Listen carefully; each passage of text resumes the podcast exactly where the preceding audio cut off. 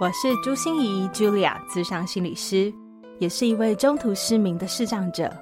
在咨商室里，我听你说；在 Podcast 里，也邀请你来听我说那些肉眼看不见，但是心里却更能看到的心理学小技巧与翻转人生的故事。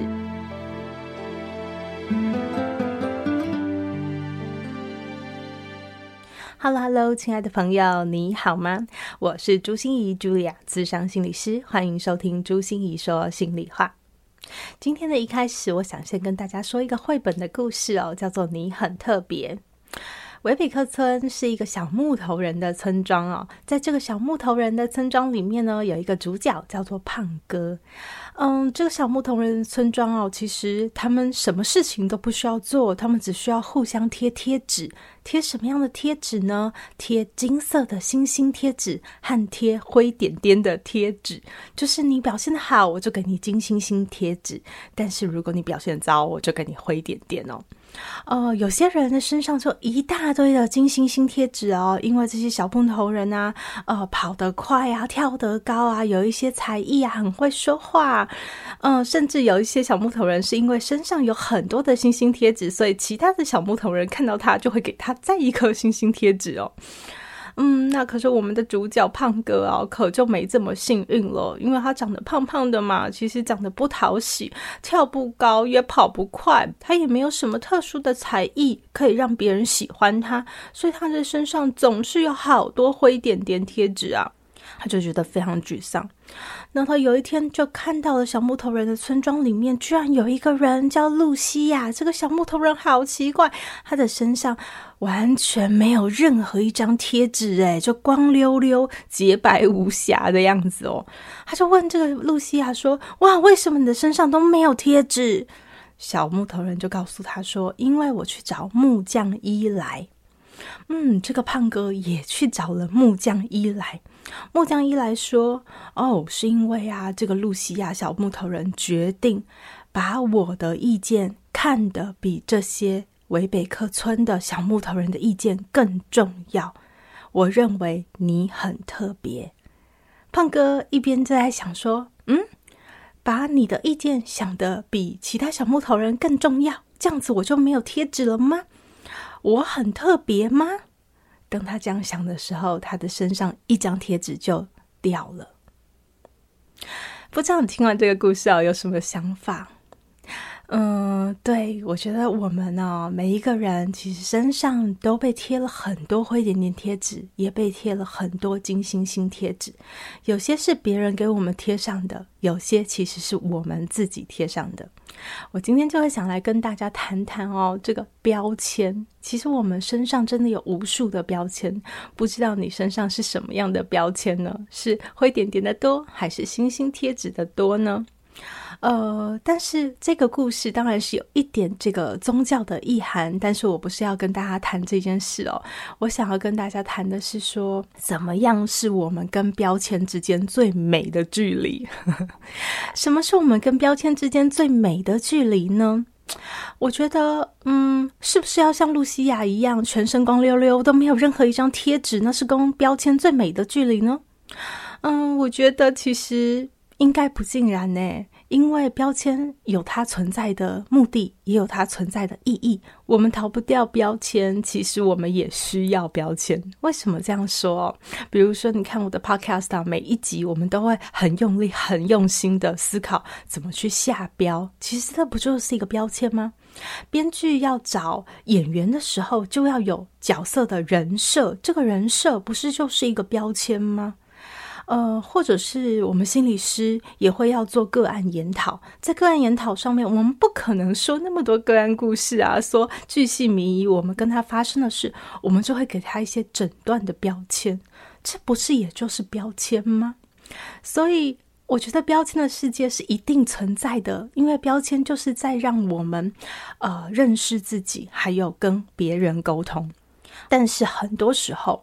标签对我们有很多的副作用，很多的负面的影响，所以我们要思考的其实不是怎么去标签，怎么把这些标签脱下来，而是一个我觉得跟标签之间最美好的距离，就是我们是主人。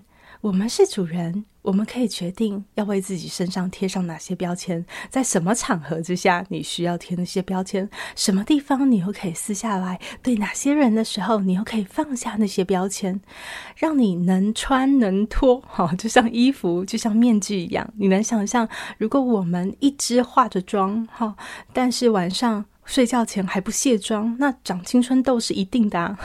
所以我觉得，我们跟标签最美的距离，其实是我们是主人，我们可以决定每一个标签，有意识的让他们在我们的身上，或是离开我们。我们可以自由的决定什么时候要穿上，什么要脱下。那要怎么样做到这一点呢？我想你现在心中一定会有非常多疑问哦。这一集含金量真的很高，因为我真的挖空心思帮大家去想想，我们要怎么样跟标签有一个最美好的距离，提供给大家以下的方法，我们就继续听下去喽。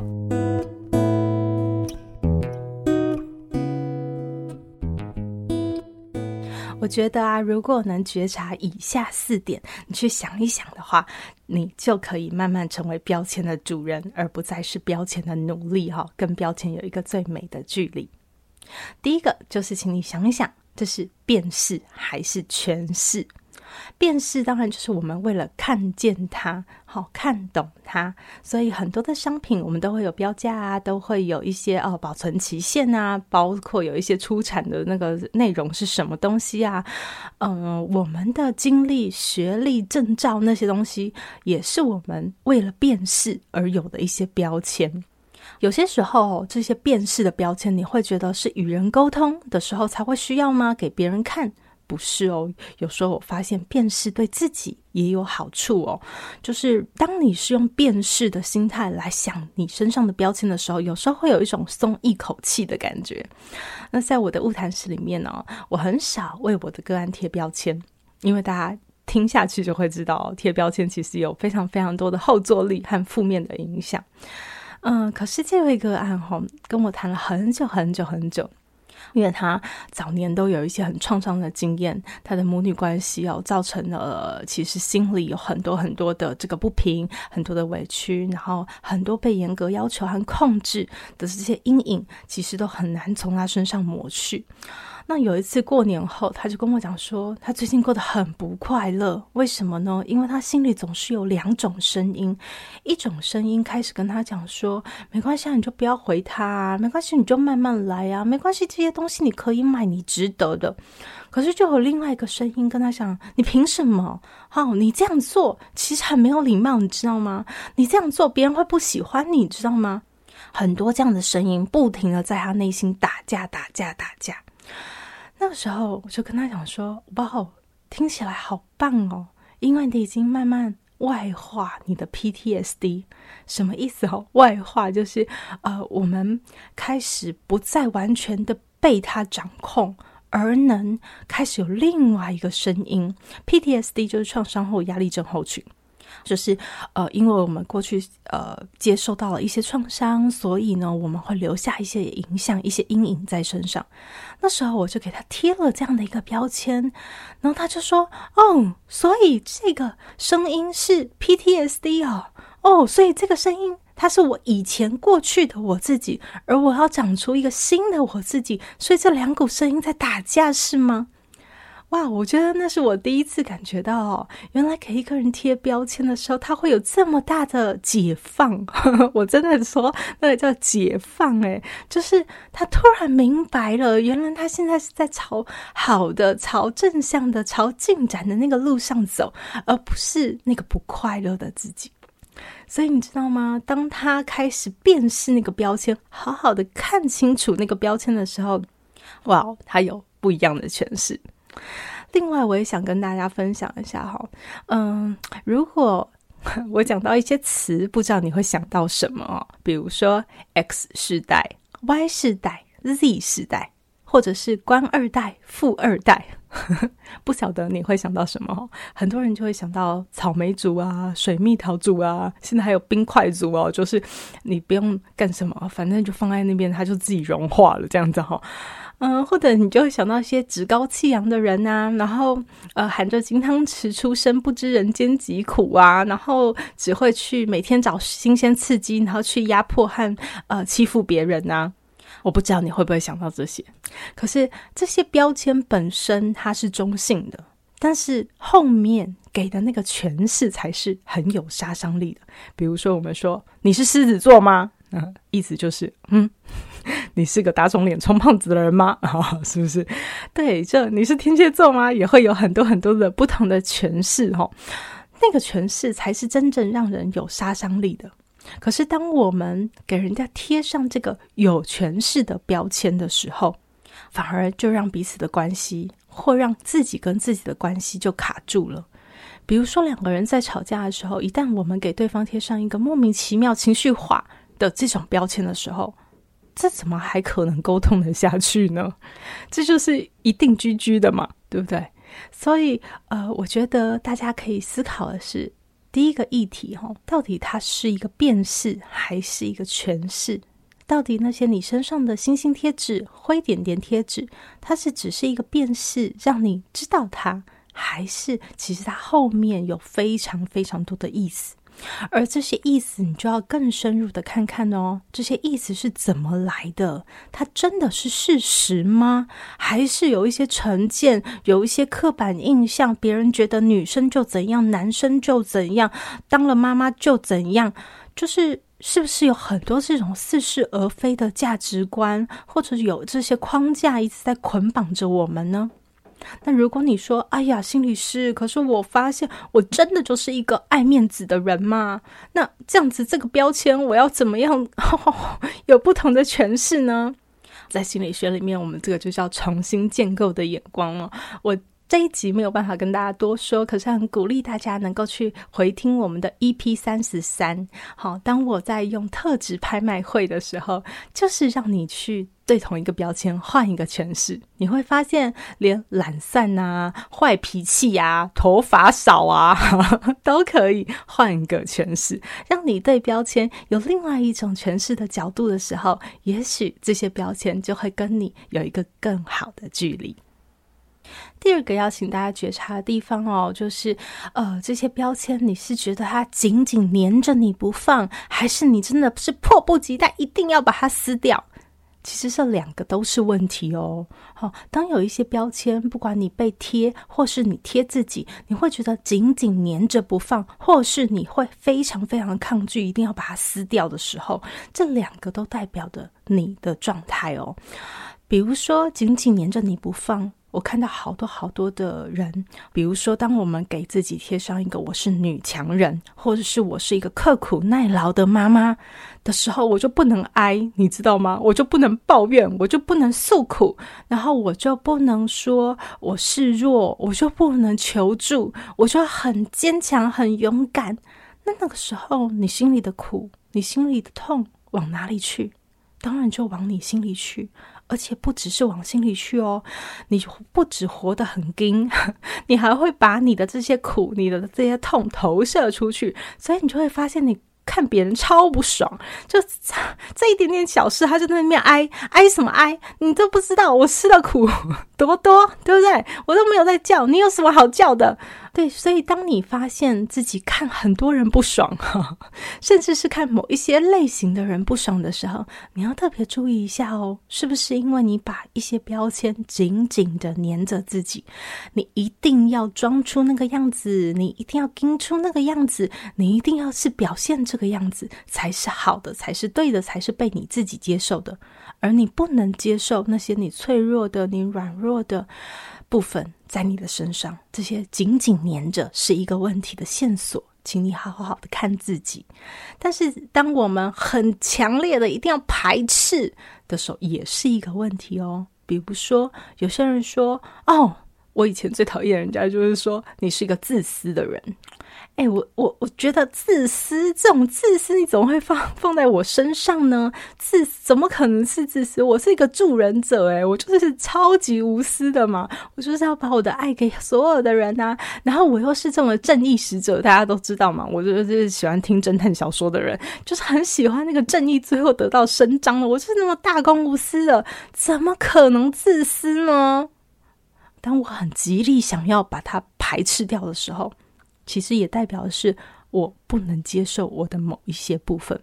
对啊，我就是有自私的一部分呢、啊。对，人不自私，天诛地灭，不是吗？人第一个想要自己很正常、很合理呀、啊。所以为什么自私的这一部分的自己我不能接受呢？所以，当你很极力想要排斥一件事情的时候，你看那个不负责任的人，你觉得很讨厌啊？你觉得你看那些呃松散的人，你觉得很讨厌啊？有时候看这些镜子哦，就是外面的人都是镜子，他其实都在照见我们自己。然后别人给我们贴上某一些标签，让我们非常有反感的时候，其实也可能代表我们心里有某一些些东西不能够被我们自己接纳，不能够见光。所以，像现在啊，很多很多的学生，呃，跟我误谈的时候，他们也会说：“老师，你是猪哦，你怎么那么笨？”哦，以前这句话会让我生气哦，但是这句话现在对我来说一点都没有问题，因为当这个标签贴在你身上，它贴不住，因为你自己知道你是谁。猪笨，对，我，我告诉你，其实我也有这些部分。有时候，好，尤其我现在确诊以后，就会有脑雾现象，所以我很接受我有这个部分。那这个时候，我就不会有很强烈的排斥，所有的标签，我都会觉得能来能去，这个就是我，那我就是标签的主人了。第三个想要请大家觉察的哦，标签是一个禁令还是一个提醒？嗯、我知道很多人紧紧握着标签，非常需要那个标签。为什么呢？因为他要提醒自己记得这个教训。像是我有一个个案哦，就是他本来跟我一起在处理他的创伤经验，就是他以前曾经有过一段的这个嗯很不堪的，但是又很深刻的一段恋情。好，在这段恋情里面，他看到了很多很多不堪的自己。那这个东西造成了他非常多的情绪的困扰。那后来我们处理处理以后呢，发现他还是怎么样都。无法割舍掉这段过去，那我就想知道说，诶，是什么让你需要这一段经历？你好像一定要把它很重很深的带在身上。他后来才告诉我，他其实发现他自己有一个状况，他需要记得这件事，因为他需要这个教训。他太容易在爱情里面丢了自己，他太容易忘了自己而去。将就一段关系，所以他要深深刻刻的记得这段经历。这段经历对他来说，现在已经不是痛，不是伤，而是要一个教训，提醒他：你要珍惜自己，你要好好的尊重自己，你不要亏待自己。什么事情都要先问问看你自己的心意。好，所以他需要把这些标签好一直带在自己身上，因为他要不停的提醒自己。尤其在关系里面，那我觉得如果是这样，我同意啊，这样的标签对你是有帮助的，是有正向作用的。可是我也发现，很多时候我们仅仅的需要标签，那个是让我们现在的生活反而被卡住了，就是说。呃，你要记得他没有错，可是你不能被他卡住。呃，我在听那个女子健心室的 podcast 里面哦，有一个催眠师叫 Claire，他就跟我们分享一个案例，就是常常哦，他带个案去前世催眠，比如说催眠到他前世哦，原来我以前是一个呃宫廷里面的高贵的公主，那回到现在。他要处理他的关系的时候，他还是忘不掉他以前就是个公主，所以他在里面就是非常的盛气凌人、颐指气使，然后觉得自己非常优越、非常尊贵。你怎么可以这样对我？那种高高在上的感觉。那这个前世的经验反而没有对他现在有帮助，而是让他现在卡住了。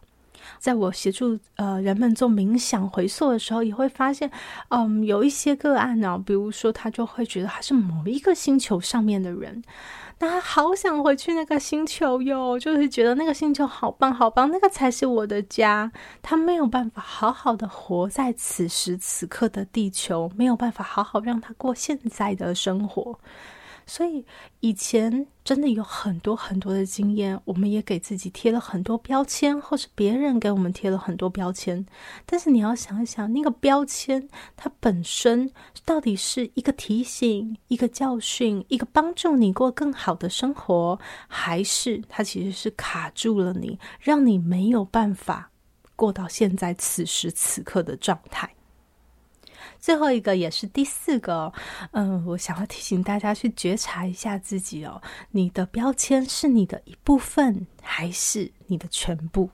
什么意思？我发现贴标签的时候，我们很容易整个专注力都在他身上。我觉得专注力在他身上，其实有一些正向的作用。比如说，当我们觉得哦，我们情绪管理真的有问题，那我们给自己贴了这样的标签以后呢，其实是帮你去专注说，我要改善我的情绪管理问题。所以，到底哪里出了问题？我需要学什么样的技能？我需要学什么样的心法？需要学习什么样的调试工具？等等等，它帮助你去 focus 在他身上。可是我发现，很多时候我们贴了标签以后，就好像就只看到他了。比如说，我们身心障碍者，当被贴上了身心障碍这个标签，呃，不只是别人这样看我们哦，我们也会这样看自己哦。要不是就是很累呀、很辛苦啊，要很努力呀、很可怜啊，要不然就是一个生命斗士，你知道，超强的。或者是当你觉得哦，自己是一个癌症病友的时候。我们看待自己和别人看我们的时候，也常常就会说：“哦，你是一个病人。”所以我们就只看到自己生病的那个部分的状态。可是我们其实还有其他有能力的部分啊，我们还有其他兴趣，我们还有很多嗜好，或者是我们还有其他可以过的人生，但是我们都会忘记，我们都会没看到。所以我也很怕哦，给我的个案贴标签。但是我的发现，很多人喜欢给自己贴标签。比如说，我有忧郁症。好，当贴上忧郁症这个标签的时候，我们的专注力真的就会集中在忧郁上面。嗯、每一个给自己贴上忧郁症的标签的个案来到我面前，几乎一开始的起手式都一定是我很忧郁，非常忧郁，二十四小时都在忧郁，连梦里都在忧郁。就是大家都只会看到那个忧郁的情绪，但是当我慢慢要问他说：“对，我知道这么忧郁的状况，那你可以告诉我是什么让你每天想要死，但是你后来还是决定来到我面前吗？或者是你每天都觉得提不起劲，好忧郁，可是你今天早上是怎么起来的？”你是怎么给自己准备吃的食物的？采买？你是怎么准备让自己好好的梳妆打扮、化妆、换上新的衣服？你是怎么能够做家事的？你怎么能提得起劲？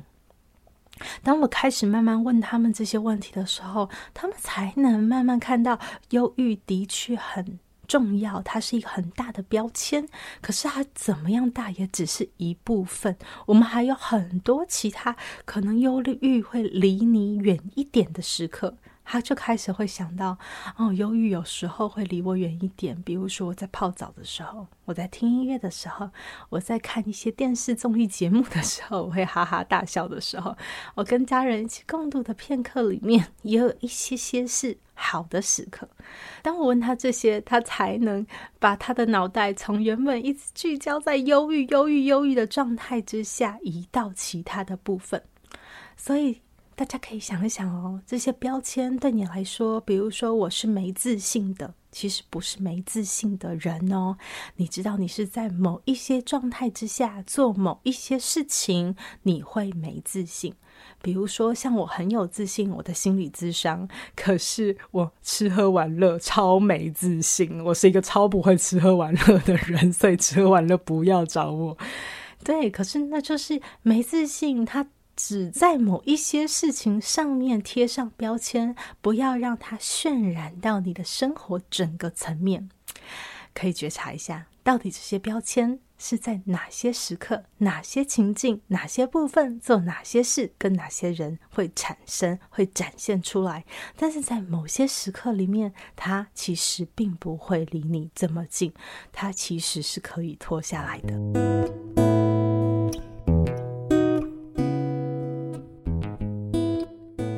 跟大家分享一下我自己跟标签的故事哦。我自己最明显的这个标签当然就是视障哦。嗯，我是在十五岁的时候得到脑瘤，十七岁的时候正式迈入我的障碍人生。我不只是眼睛，我还有右耳是完全听不到的。然后我的右边肢体其实也是一开始出院就像中风一样哦，包括我的颜面神经、手和脚。那现在哦，我经过很长的复健以后，它真的看起来还算 OK 了。可是就是有很多的小动作。还是不灵活、不协调，没有办法那么自如的使用，所以这个标签一直带在我身上。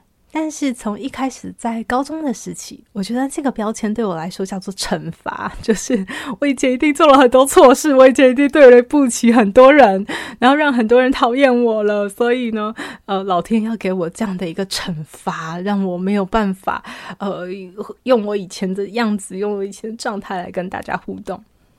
当我越来越能跟这样的身体在一起的时候，在大学的时候，这个标签哦，视障这个标签对我来说变成一种保护。怎么说呢？因为我开始越来越发现，当我看不到了以后，哇塞，我才可以自由的呼吸耶！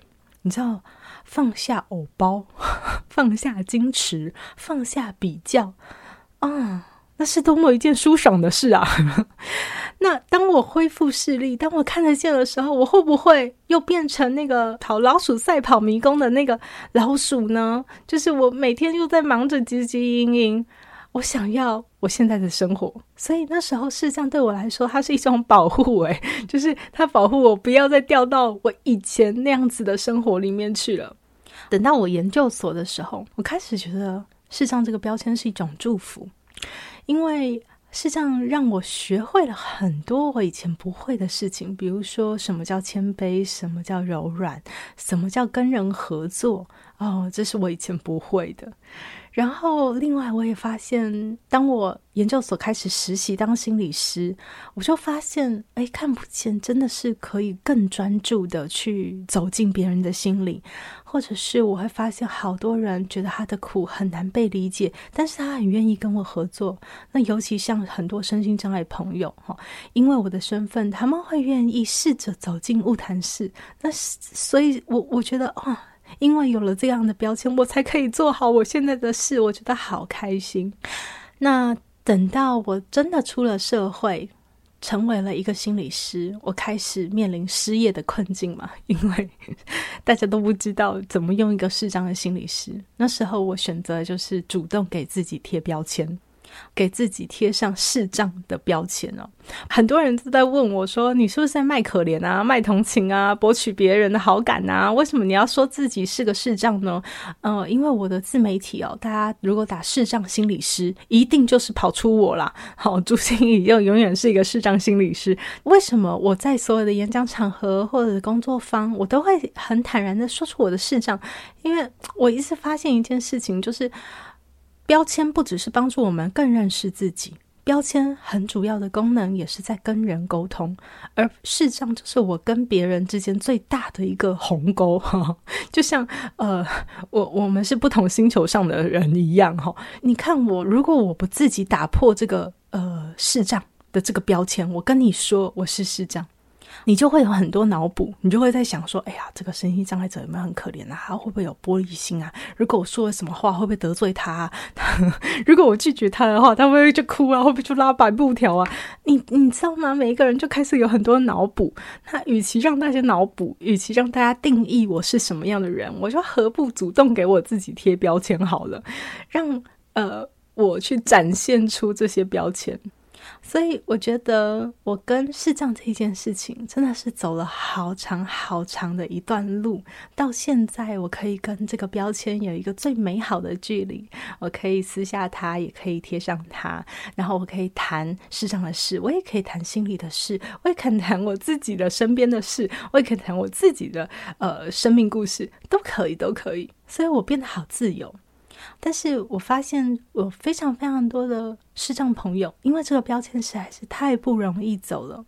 你想，一个视障的家庭，当他遇到一个视障的小朋友出生，或者是当他有一个家人是视障，或者是他本身就是一个先天的视障者，或者是他以前有过呃一些视觉的经验，可是跟我一样，后面又变成一个中途失明的人，有那个标签会对他们的心理会产生多大的冲击？那我也说，标签不只是要认识我们自己，更重要的是跟人沟通。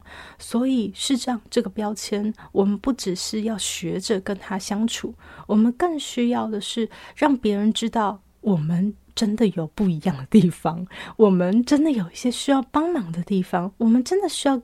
额外的科技辅具，因为我们真的不能做明眼人认为理所当然的事，也不能够适应大家觉得理所当然的规则。我们可能需要有一些自己的独门秘方，我们才有办法好好的在这里过生活，而且不只是想过生活而已。我们每一个人都希望自己有一个不设限的未来。我们就算是视障，贴了这个标签，我们还是能走出我们自己，我们还是能走出我们想要的未来，而不只是只能。做一些什么样的职种而已。所以啊，呃，我很感谢大家哦。谈到这里，我就觉得，呃，想到那个黑暗学院，我前两集有在宣传这件事情哦。黑暗学院我在那里开课，然后就有好多好多的明眼朋友哦，谢谢你们打电话去报名哦。但是真的很抱歉，目前暂时我们暂时哦，黑暗学院就是尽量先开放给视障朋友，因为我们觉得视障朋友其实在外面要上研习课程，你知道，真的没有那么容易。嗯，我们要去参与一般人的课程，真的不是那么理所当然的一件事，所以我们想要把这个些名额优先给我们的视障朋友。但是以后我们当然陆陆续续会有计划，好，慢慢会开放。嗯，可是就是因为我们的视障朋友贴了这个标签，也代表他真的有一些特殊的需要，我们需要好好的支持他们，才能跟这个标签有一个最美好的距离。那在这样的过程里面呢，一个陪伴我们很重要的推手，就是我们台北市的视障者家长协会哦，简称 PAVI。PAVI 在泽泽木之上现在有一个梦想事务所的这样的一个。活动哦，事务所的视是视觉的视哦，因为台北市视障者家长协会十多年来哦，一直陪伴我们视障者做了很多很多的事，不只是协助我们的视障家庭有一个全方位的协助以外，他还提供给我们视障者很多的早疗教育啊，服务学习。帮我们制作很多的辅具、教具、教材，然后呃，不只是我们在求学期间哦，我们还有很多心理的需要嘛，我们还有做心理辅导、生活上面的重建，教你怎么食衣住行看不见了以后，我们可以怎么好好打点我们自己的生活。然后接下来我们的就业，我们也想要有一个不一样的就业，或者是我们想要适才适所的就业，可是可能别人并不给我们这样的机会，那。台北市市长家长协会就会陪着我们一起去闯出我们想要的就业路，所以我真的很希望哦，大家能够去呃支持这样的募资计划。我在我的节目资讯栏中都会放上这个泽泽募资台北市市长子家长协会的梦想事务所的连结哦。如果大家愿意给予经济上的实质的呃支持和帮忙赞助，我想这是对我们来说最好最好的一个帮忙。但是我想哦，如果呃经济上对大家有困难也没有关系，你只要愿意把这一个讯息，把这个 podcast 啊，或是把我的募资平台上面的这个连结，你转传出去，分享给更多人知道，所有的视障朋友都有这样的需要，因为我们被贴了这样的标签，我们需要跟这个标签有一个最美的距离，所以我们需要大家的一起来帮助。那我想，其实每一个人哦。的人心都是向善的，就是每一个人都有被尊重、被爱的需要。但是，当我们有这样子的呃满足了以后，我们也会想要回馈，也会想要有一点贡献的。对，就像我自己，我觉得我的生命真的是有太多太多人、太多资源一起来成就我的。所以，当我自己有能力的时候，我也很希望我可以成就更多人，希望我的声音或我的力量也可以回馈这个社会。节目的最后，就想回归我们这一次的这个主题哦。我们这次在谈的是标签的这件事。我一直在谈，我们跟标签最美的距离，其实是我们是标签的主人。我们能穿上，我们能脱下，我们能把它戴起来，也能把它撕下去。这样子就是一个我们能跟标签最美好的距离。那怎么做到这一点呢？请大家跟我一起练习好吗？呃，我记得在 EP 七十八的时候，呃，就是疗愈的起手式是与自己的困境面对面。我觉得如果你愿意的话，我自己是习惯每天晚上啊。好，可是如果你愿意的话，不管你在什么时间点，都很欢迎你做这件事哦。就是试着与你的标签面对面。你可以想一想，你身上有什么灰点点贴纸。你可以想想看自己身上有什么星星贴纸，并不是有星星贴纸就好哦。你看，我刚才就说有偶包，有那个比较的心态，或者是有一些盛名之类，其实是一种负担，让你活得比较不自在，更加的不能够坦然的呼吸。所以，我们不管如何，它看起来是好的，或看起来是坏的，我们可能都可以跟它面对面。请你试着。啊、呃，撕下你身上的三个灰点点，三个金星星贴纸，然后跟这些贴纸好好的面对面，感觉一下，问问看自己。第一个问题就是我们刚才说的，到底是为了辨识，所以你需要贴上去，还是它是诠释？而这些诠释是怎么来的？它是事实吗？还是它只是你的成见和刻板印象呢？可以用另外一个角度来看看这些诠释吗？第二个问题就是我在说，你是紧紧把它粘在身上，觉得这个标签真的就是我，就是我，我不能撕下，还是你很强烈的抗拒它？天啊，千万不要这个标签，我不喜欢在我身上，别人贴我，我就觉得很崩溃，很讨厌。如果是这样，就帮助你去认识更深的自己，到底你的心是怎么想的呢？你的真实的自己是怎么样？你有没有一些很不想要接触的部分？第三个问题就是问你自己喽，呃，到底这些是为了提醒我自己而存在，还是它其实是一种禁令卡关了，让我没有办法好好过我现在的生活呢？